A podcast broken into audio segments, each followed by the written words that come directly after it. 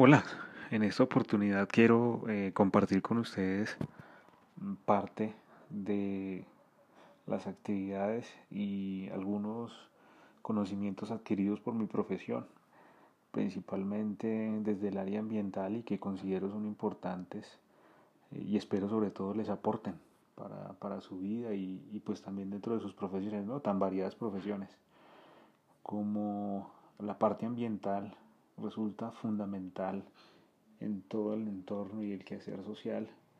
Nosotros como seres humanos hemos visto muchas veces los recursos naturales como algo, algo infinito, ¿no? Pero realmente son eh, susceptibles de agotarse.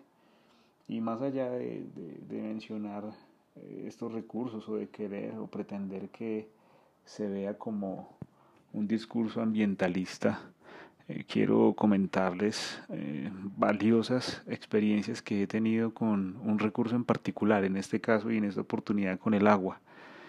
El agua en mi vida ha sido fundamental y creo que para todos nosotros los seres humanos es fundamental, ¿no? Resulta un recurso muy valioso, un recurso extraño, un recurso tan exclusivo de unos pocos en algunas regiones, en algunos países, incluso en el mundo, donde pocos pues tienen acceso, pero que es tan vital.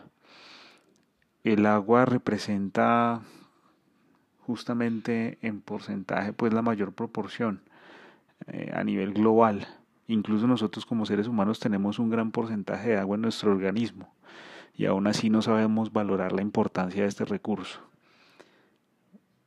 he tenido la, la, oportunidad de escuchar algunos estudiosos, uno en particular, el doctor Masaru Emoto, un japonés, cuyos estudios se centraron en algún momento de su vida en analizar cuál era el comportamiento del agua cuando se sometía a diferentes ambientes.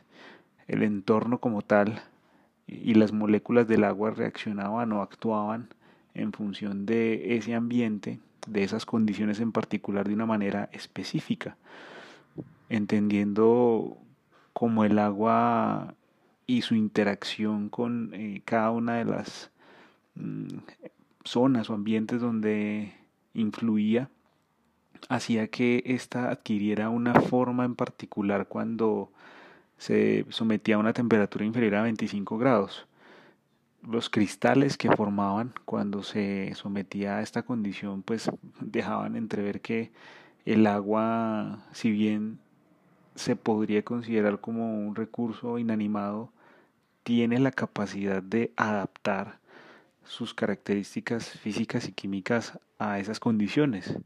Y me pareció bastante interesante.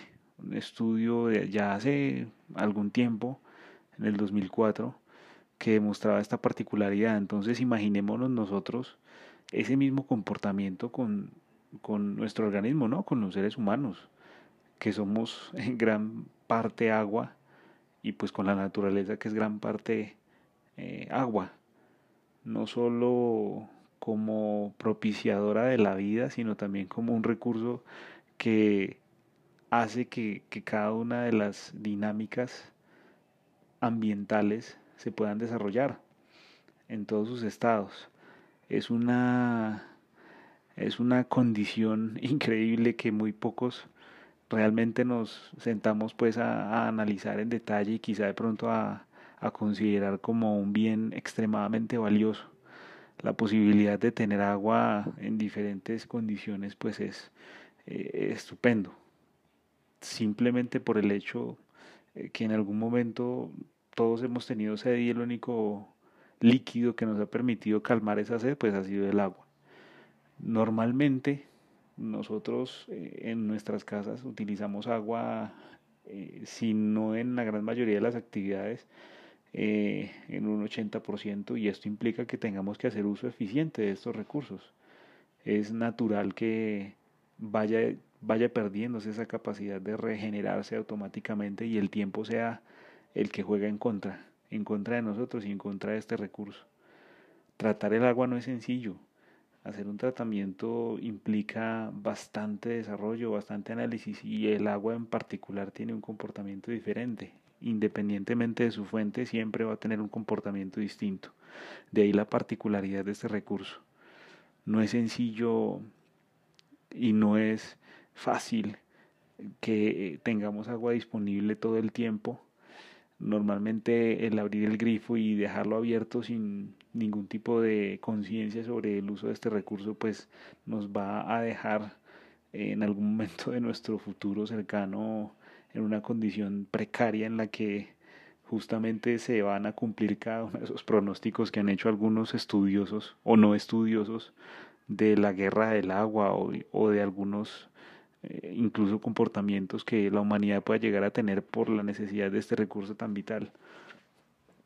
No obstante, también es interesante hacer eh, énfasis en que si está en nuestras manos hacer cualquier cosa para recuperar este recurso y para tratar de conservarlo, también está en nuestras manos analizar la posibilidad de otras fuentes. Recientemente me preguntaban, y una pregunta bastante capciosa e interesante, de si el agua era la única fuente de vida. Quizá no.